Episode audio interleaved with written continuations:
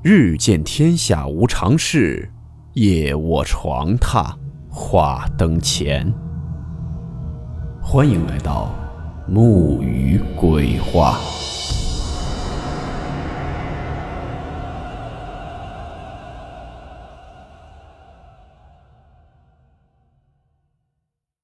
大家好，我是木鱼。今天这个故事是我们一位叫做你的杰杰的听友。分享的他上学时候的亲身经历。故事名称：亚楠学姐。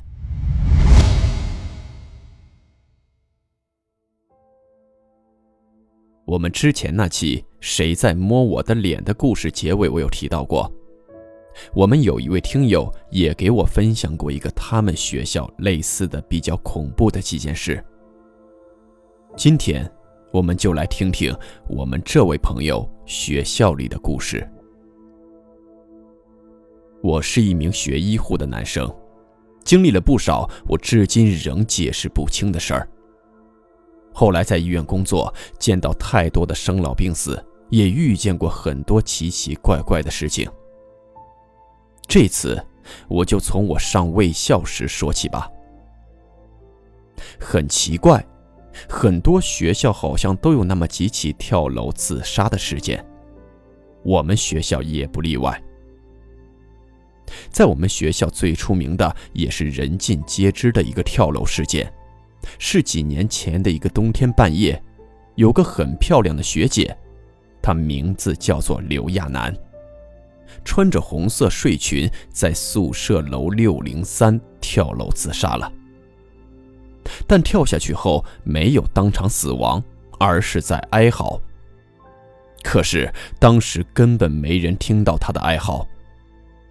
第二天早上才发现，但那时已经死了，而且死的样子很瘆人，眼睛瞪得大大的，嘴巴大张着，嘴角流着血，周围都是一片凝固的黑色血迹。胳膊和腿也都被摔得全部折断。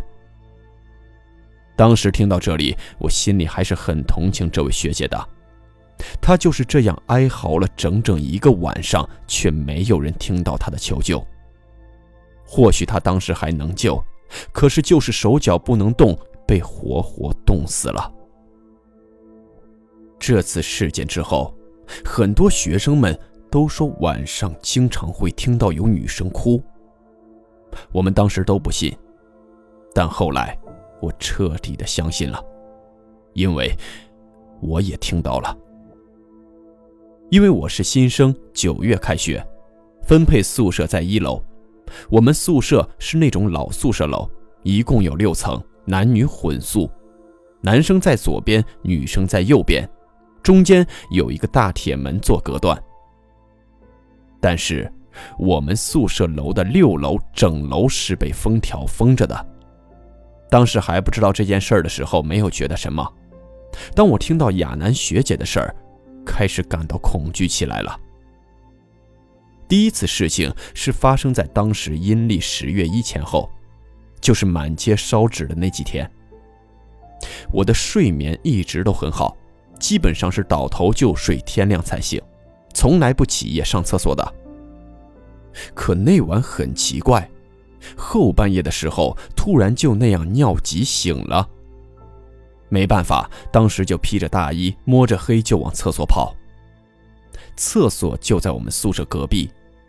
正在我方便时，我突然心头一紧，我听到有声音，那个声音的来源是操场的方向。我就赶紧从厕所出来，跑到阳台往操场看。那个声音一直断断续续，我一直在努力的想要去听清楚什么声音。当我听明白后，我的头皮当时就炸开了。我听到的，那是一个女人的哭声，而且那种哭声听着又好像是在唱歌。我是真的越听越麻，那是种透着骨头的麻。而且当时我突然发现。我竟然在那儿一时动不了了。我努力的在平稳心神，等我能动了，就赶紧跑回宿舍叫醒了所有室友，他们就骂我大晚上发什么神经。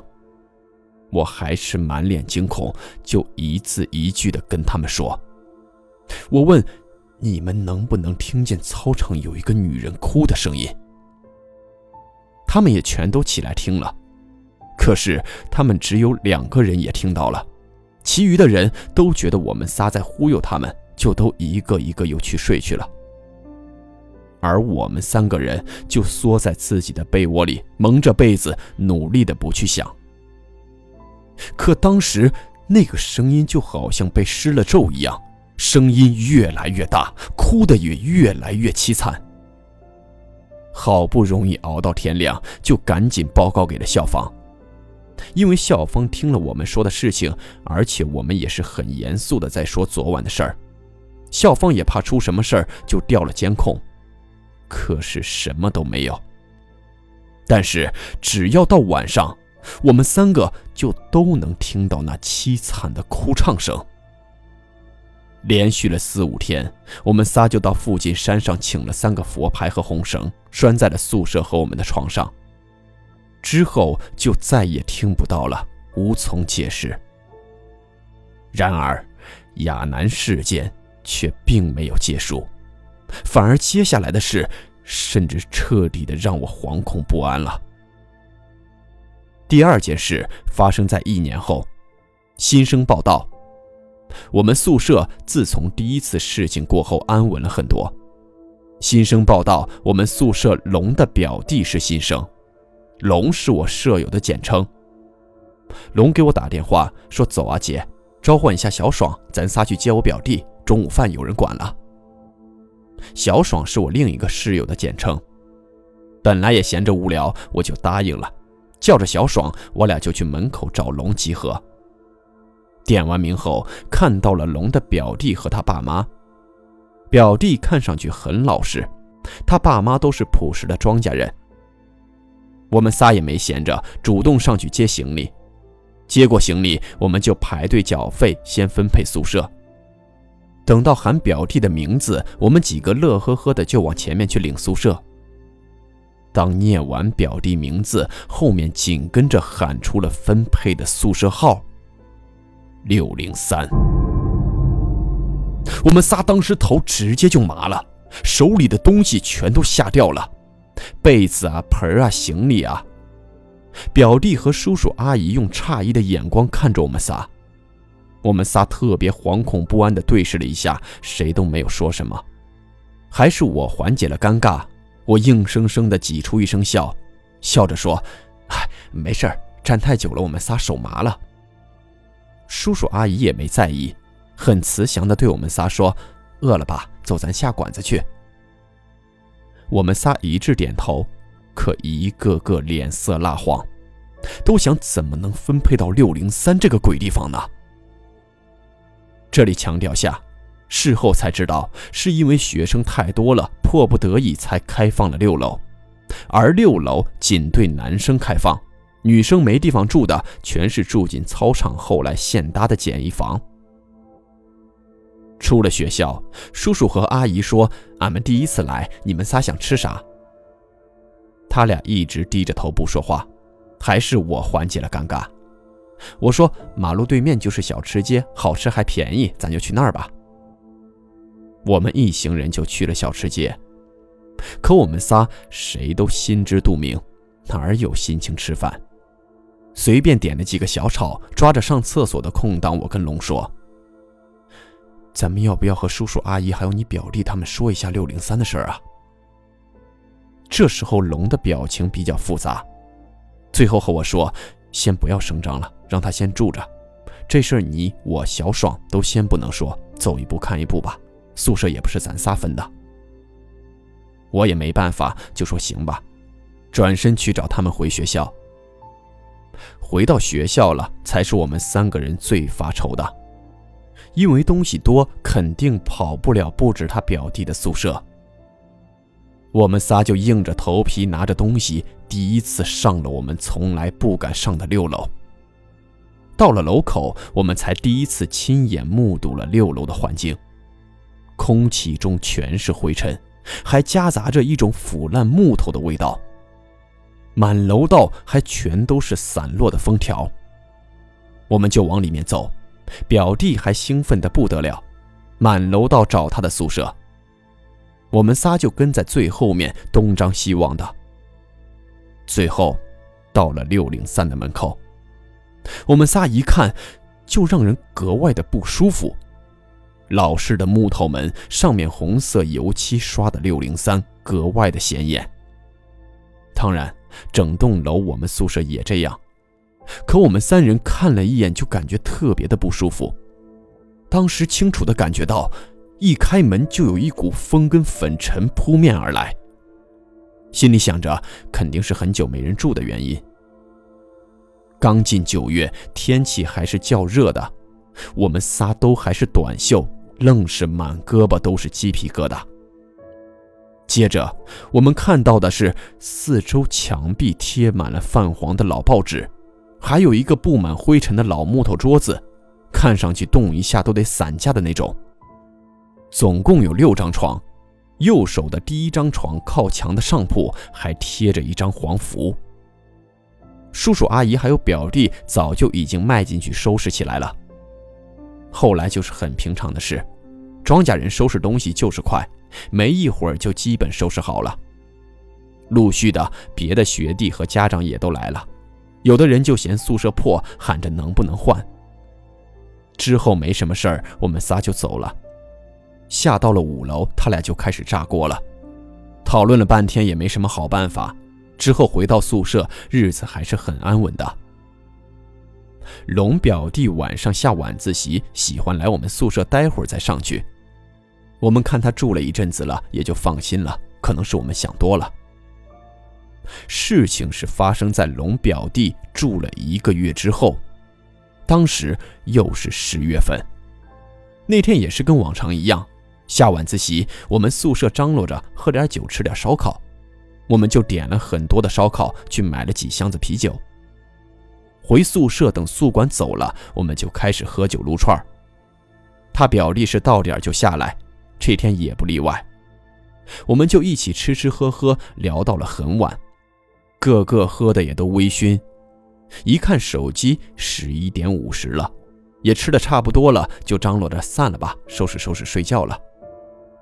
龙的表弟晃晃悠悠的就要上去，龙也是喝多了，跟我们说送送他表弟。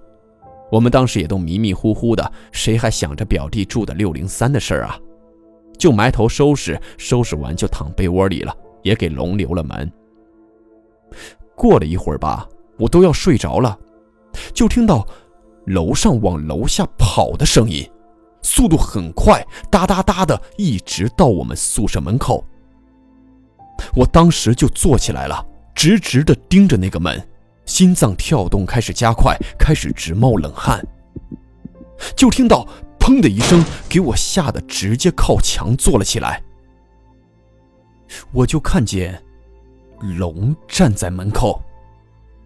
黑暗中，我能看到龙的表情不对，他双眼放直，嘴巴微张，喘着粗气。我就喊：“说龙，你咋了？”龙当时也不回答我。我当时车里酒就醒了，他就站在那儿一动不动的，直勾勾的看着前面。其他人都睡死了，只有我看着龙。得有十分钟左右吧。龙才踏进宿舍，坐在了床上，眼神还是直勾勾的。我当时心里特别害怕，我就静静的看着。又过了几分钟，龙开始说话了，一个个字的吐，声音特别的小，但是我能听得清。他就说：“姐，亚亚楠。”我当时听了，头发跟汗毛全竖起来了。惊恐中，我大怒的开始骂道：“我说大晚上半夜的，你亚楠个毛线啊！你别拿这开玩笑行不行？到底咋了？”事后听龙慢慢讲述，我才知道有多惊悚。下面用龙第一人称讲述，且保证句句都是原话。我缠着我表弟上楼，到他们宿舍推门进去。一片寂静，都睡了。我和我表弟来到他的床上，我点了一根烟，就和表弟闲聊起来，无非就是亲戚里外和学校的事儿，说着客套话，说以后学校有事儿就找我之类的。说着说着，我就听到有些细细碎碎的声音，可是我听不清楚。我问表弟能听到吗？表弟也听到了。我手里的烟这时候烫手了，我就把烟头扔到地上。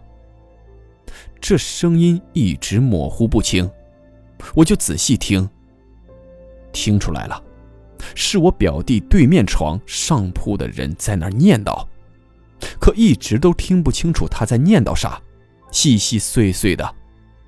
我就骂了一句：“我说这小子睡觉还他妈说梦话呢。”就继续和我表弟聊天。突然，那声音就变大了，稀稀疏疏的，也越来越清楚。当我真真切切听清楚他念叨的是啥的时候，我整个人头皮就炸了。那个人嘴里一直在念叨的，是亚楠回来了。顿时，我的酒就醒了，和表弟急忙说我不舒服，我先走了。我就赶紧往门的方向走。刚要摸到把手，突然那上铺的孩子就大喊了一声，说：“你别走！”我那时胆都吓破了，东撞西撞的出了门，下了楼。表弟当时以为是喝多了不舒服去吐了，但这件事儿确实是给龙真的吓得不轻，当时就给家里打电话说不上了，说这学校有鬼。好在家里也给安慰下来了。从此我们再也没有去过六楼。最可怕的是，他表弟和他的舍友们当时是根本不知道亚楠学姐的事儿的。